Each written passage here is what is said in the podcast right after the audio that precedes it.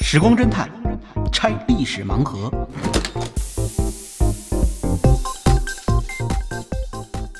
拆历史盲盒，找萨苏。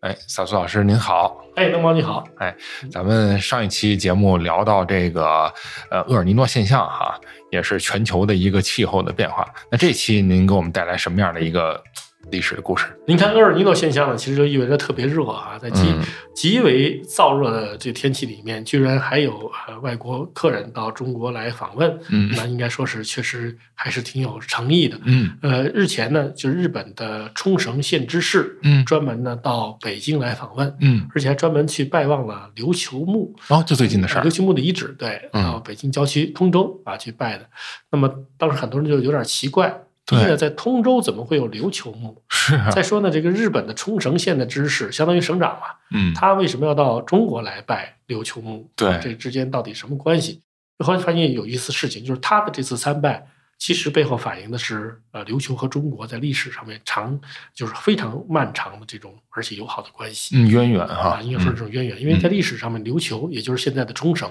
嗯它实际上那时候在历史的呃在历史上一度是中国的属国。嗯那么，呃，中国的文化也曾在琉球呢留下了非常深刻的印记。这就是现在为什么这一次冲绳之士专门到北京来拜琉球墓的原因吧。嗯嗯，啊，后来他还到专门到福州去了一趟，福州也有琉球墓。嚯！这时候我们就会觉得奇怪，说这个琉球墓怎么到处都有？啊，对他们最早是谁呀、这是来来这边干还呃不什单如么？此，而且我们嗯还发现一个很有意思的现象，嗯就是中国当时呢，就是在历史上，比如说嗯清朝的时候，它的藩属国很多对，啊，但是呢，偏偏在国子监里面只有一个藩属国拥有自己的特殊的馆，就、哦就是琉球馆，嗯等于是呢。国子监就是中国的国家大学嘛，那时候嗯清清王朝的国家大学，对皇家中国皇家大学应该就对这么叫，皇家在大中学国皇家大学里面有一个琉球学院，好奇怪啊！啊对呃，那为什么别的别的这些藩属国怎么没有一个什么学院呢？啊，朝为鲜什那么么大的对对藩琉属球国如此重视呢？是后来才知道这背后都是有故事的嗯，啊！不知道您对这事儿感兴趣吗？如果感兴趣的，我们一起来梳理一下。太感兴趣了，嗯因为这个琉球对中国来说也很有意思，就是对中国士大夫有一个梦想，最后是在琉球实现的。嗯中中国士大夫有一个梦想，就是啊自古以来就有一个梦想，但是在中国从来没能实现过，嗯，成谁实现仙谁死啊结果最后在琉球顺利的实现了。这是是这个梦想就叫井田制。哦，你看孔子的这时候，个确实是、哎啊，孔子当时就想搞井田制，两千年就的是克己复礼嘛。，对他就说应该恢复井田制，嗯这样的话天下就太平了。是但是大家也都知道，随着出税亩的出现，嗯是吧？当时中国已经开始进入到封建社会了，是那，怎么可能还回到当年的这个井田的这种时代对呢？宫田没人种，嗯所以后来就是对公田人这么说。 再说你这么干的话，原来土地已经就是东一块儿西一块儿，嗯你就是想把它重新分，那原有的地主也不干了。对不现实不论是新的地主还是老的地主，人家都想扩张自己的土地的，最后就会跟你打起来。是呃，所以历史上面曾经有几次，比如说明朝的建文帝，啊嗯当时也曾经想考虑过在中国重新呃建井恢田制，复啊、恢复井田制。嗯这其实就是他最后灭亡的重要原因之一，嗯就是得不到支持。所以是这个是一个完全因为乌托邦式的往往式的这样这一个个做梦，法往往式的梦想。嗯但是这个梦想居然最后在琉球实现了。这这个怎后么来我们实现的得知这个这历史是的时候，觉得非常的古怪。好，我们一起来梳理一下中国跟琉球的历史。我们先嗯看一看日本那位知识当时去呃通州嗯去到底看的是谁的墓。嗯后来我们我们才发现，在通州确实有大概十几个当时琉球人，也就是冲绳人到中国来啊，在历史上面，在明朝、在清朝来以后留下的墓葬还不少，还不少。嗯那么为什么是这种情况呢？是因为琉球当时对这个中央王朝的这个进贡非常积极。嗯啊，当然，一方面是这个进贡的时候可以赚到钱啊，因为这个中国那是朝贡贸易嘛，成功贸易就成是你功给贸我易，对哪怕你给我一块砖头，是吧？我都还你一嗯还你两千银子金这这 这这个买卖，人家当然愿意做了。哎，那么还有一个问题呢，就在于琉球当时呢，不是把中国当做他的政治依靠的，嗯所以呢，这样一来，他就会或者说文化文化母邦的啊，这样嗯他再到呃这个中国来的时候呢，他就派的人也多，次数也频繁。这样一来呢，就出现什么呢？毕竟有水土不服的问题，有些使者呢就不幸在路上就去世了。而通州是什么地方？通州是大运河的终点。哦，他们进京当时那时候没有高铁，嗯那时候可以称作高铁的其实就是大运河嗯啊，就是大运河那个坐船它很快嘛，嗯比坐马车要强得多。对那时候就基本起到高铁的作用。嗯那么当他们坐高铁进京的时候，就发现到了到站啊，不幸呢就是在通州就发现有人就比如病逝了，嗯，就葬在通州的琉球墓，嗯就是这次他去的。只不过在这个这些墓葬里面有一个墓是很特别的，就是临时工的墓，临时工临时工啊，临时工，好，我以为临时时工，工哎， 对临时工他本身就是一个琉球使者，嗯，但是他却是在清朝的呃总理衙门的前面自杀的，啊，为什么事儿？因为他当时来的时候呢，就是要求中国能够拯救琉球，避免被日本吞并。哦，而当时中国呢，正面临着海防和塞防的双重危机，嗯呃，当时中国的新疆遭到了呃沙俄侵略者，还有呢就是呃中亚浩瀚国的入侵。嗯那这个时候呢，我们就要对呃这个地方进行反击。嗯左宗棠就率领着部队出兵啊，收复新疆去了。嗯那么他收复新疆的时候，其实不但带走了兵马，而且还带走了当时大部分的军费。于是这时候在海上再想做点什么的时候呢，就发现呃鞭长莫及，对，于是总理各国事务衙门，也就是李鸿章管的衙门呢，对于呃琉球的这个要求就一直是敷衍。啊但是临时工知道，这时候日本吞并琉球已经到了非常危殆的时刻了，嗯于是几次到总理各国事务衙门嗯去求救啊，嗯但是最后始终没能求来救兵。嗯最后临时工呢，他是一个呃非常有气节的使者，就决定呢以身殉职，于是最后他最终选择了自杀。哎呦，真壮烈啊，来啊！来报答自己的祖国吧。但是最后哎呢，他也自杀了。清朝依然没有能力去管理琉球的事务，最终琉球在一八七九年被日本吞并啊，被嗯废藩置县，变成了今天的冲绳县。实际上也变成了吞并台湾的一个先声。嗯但，哎实际上这是在就是先吞并琉球，后来是再吞并台湾的。对，那么我们现在其实呢，在日本，如果你买旧地图，有时候会看到非常奇怪的呃地图，嗯看到什么呢？比如琉球会把它分成三部分，啊，北三半部部分归日本，南半部分归清朝，中间这部分是独立的。啊，这原来是日本当初曾经提出的一个方案，因为呢，尽管清王朝当时对于琉球呢，他确实关心的不够。但是呢，他毕竟认为琉球是一个很重要的藩属，而且是一直对呃清王朝很恭顺的一个藩属。嗯那他遇难了，怎么能不一点儿不管呢？李鸿章就和当时到亚洲来访问的美国总统格兰特进行了会谈，嗯嗯还专门谈到了琉球问题。格兰特也想从中啊、进行调解，但是他是不了解亚洲情况的，他直接调解就是把琉球三分，一半儿就是最北边儿这部分归日本，南边儿的这个归中国，中间这块儿呢，你让它继续独立。这个事情呢，最后也没有做成啊，所以这只是当时一厢情愿的，因为日本已经铁了心要吞并琉球了。嗯那么日本最后把琉球吞并，而吞并琉球之后呢，当时一个他面临一个很大的问题是什么？就是琉球人很多人还是在讲中国话的，在讲中国话、写中国字儿。那么他怎么解决这个问题？嗯到今天你在琉球去的时候，已经看到他们已经啊、呃虽然还写日文，日文里也有汉字，嗯，但是跟他当年的这个使用率是不一样的。还有呢，就是当地人基本上已经不会讲中国话了。嗯日本怎么做到的？我们就看到日本在殖民方面还真是有些办法。嗯，他用的办法是什么呢？就让孩子举报。啊举报在学校里面，他们把琉球所使用的中文称之为土音，就比如说哦土这话同一件事儿嗯是吧？呃，比如说公路，嗯嗯，你要是日语就是路斗啊嗯，那么你要是用中文的话呢，那可能就是公路，嗯那就说公路是土音啊，你不应该说这个话。那如果你说了的话呢，是这样的，你自己要说了，你要受罚。然后如果别人举报你了的话呢，别人给给给分儿，给学分哦儿。那这样一来呢，去养成了当时呃冲绳各个学校里面学生对学生的举报成风好嘛，激励之啊，对嗯经常举报说这嗯个某某某人在用土音啊，家里的说话要用土音等等。嗯，结果就用了很短的时间，冲绳的这个文化就被他洗脑了，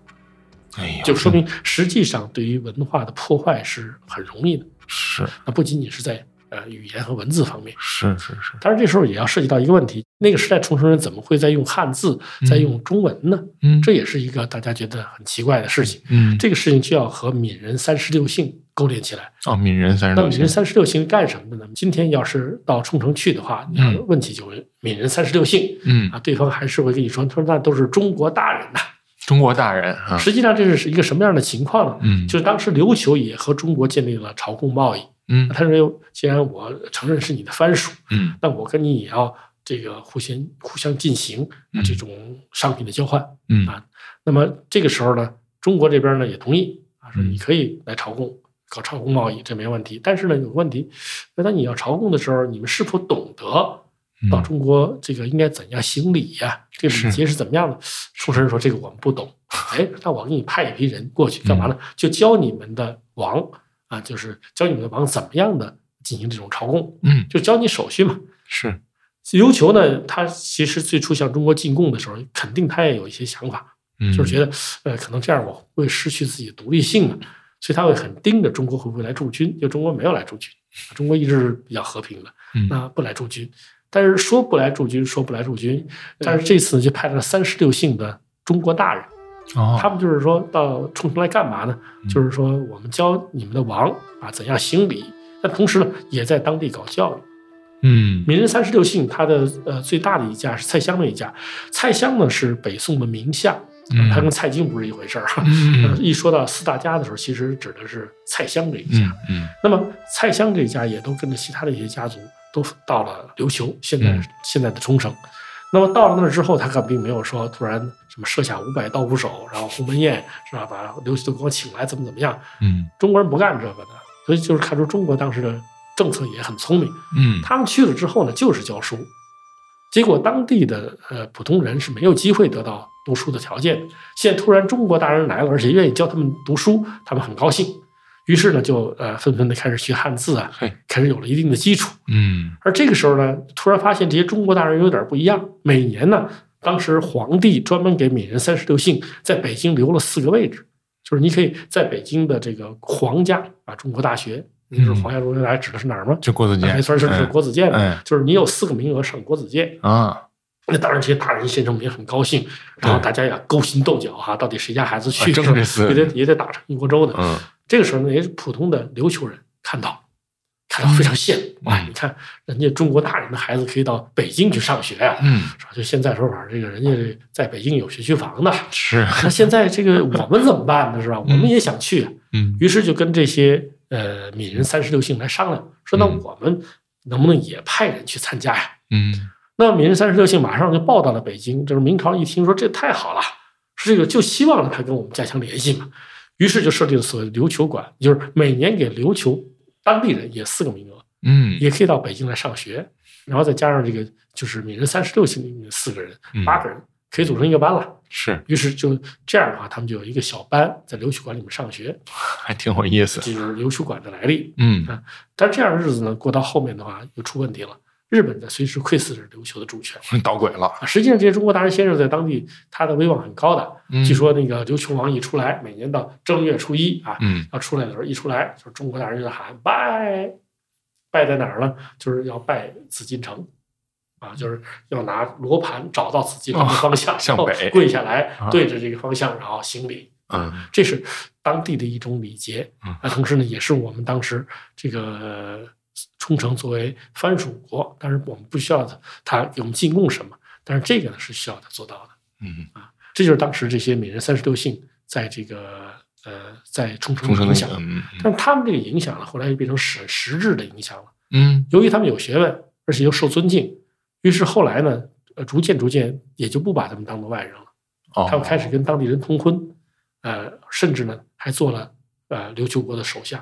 哦，琉球国的这个宰相一职很长时间是由蔡氏家族来担任的，嗯那这个蔡氏家族就是蔡襄的家族。啊，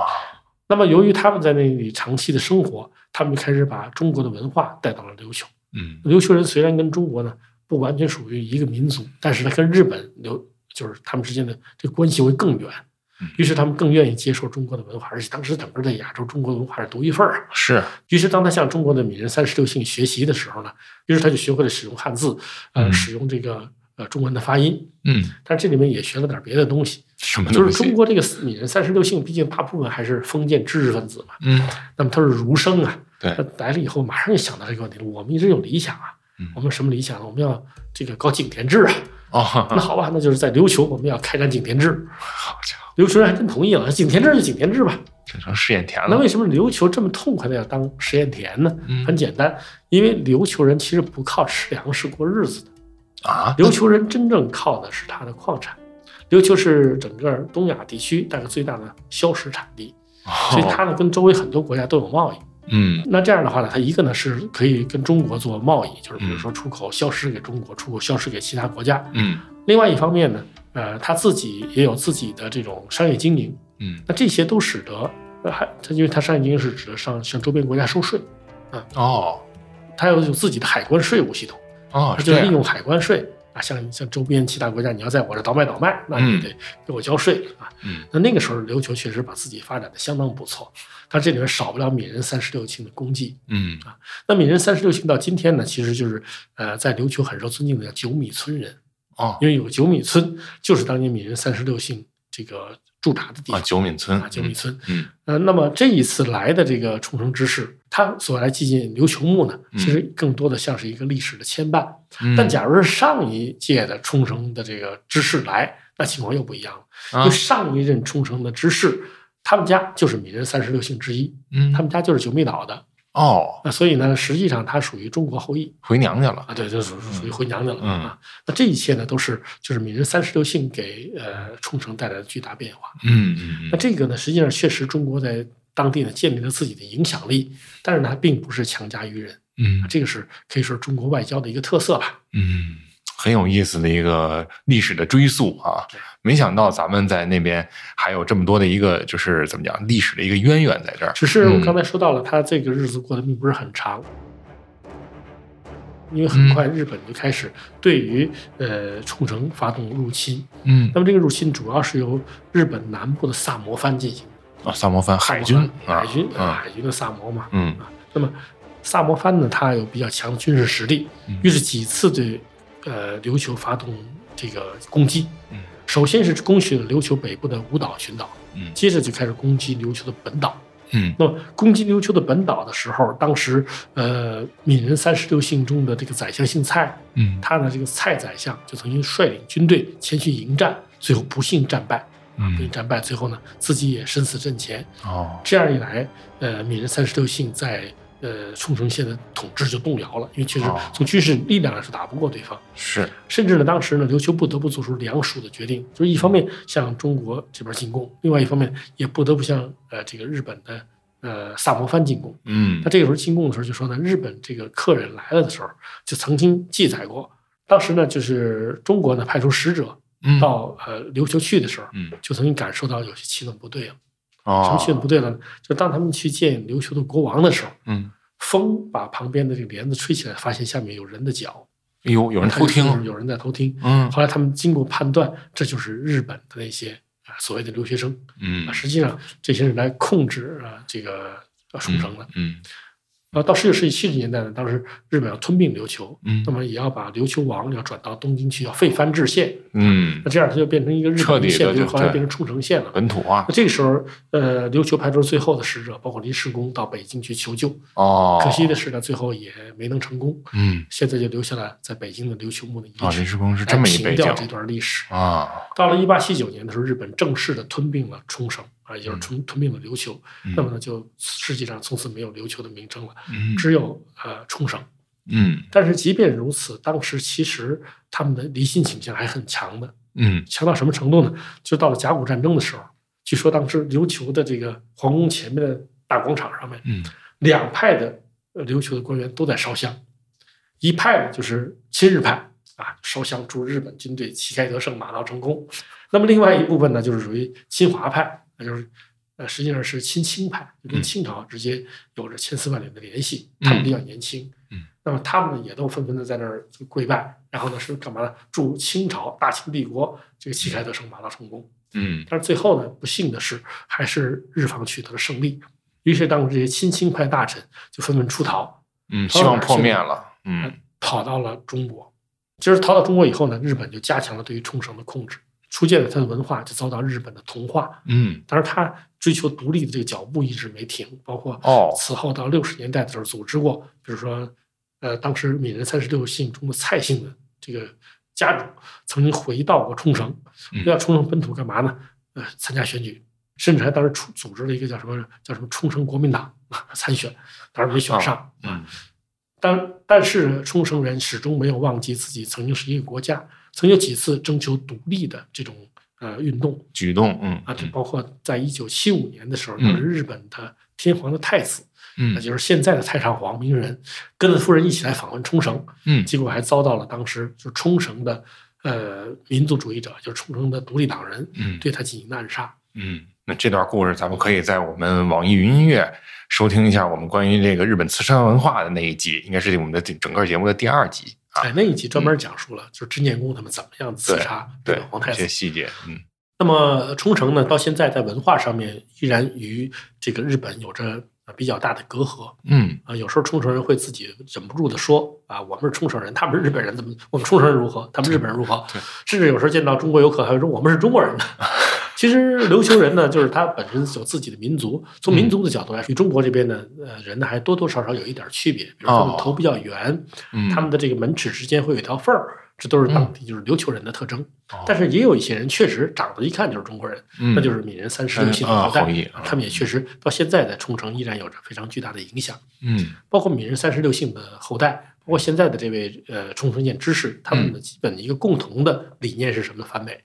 嗯因为当初就是美国攻占冲绳之后，占有了最好的土地，嗯而且当时在冲绳造成了很多人员的伤亡，是于是呢，这些冲绳人在有机会的时候都是要反一反美的，是没错啊，包嗯括把美国基地要赶出冲绳去等等，对对对对对，。这次这位冲绳知事到中国来，我想他是来汲取力量。嗯啊，就是从他祖先的这些坟墓上面能够汲取将来怎么样执政的这种力量嗯啊，嗯希望他能够更好的为冲绳人民服务。是但是呢，我们看到他最后有一个行踪，去哪儿呢？在北京拜见完琉球使者们的墓之后，又到了福州嗯。这次呢，在福州的琉球墓园再次去拜访当地琉球人的墓，嗯我们就注意到，在北京的这个所谓琉球人的墓呢，实际上只剩遗址了。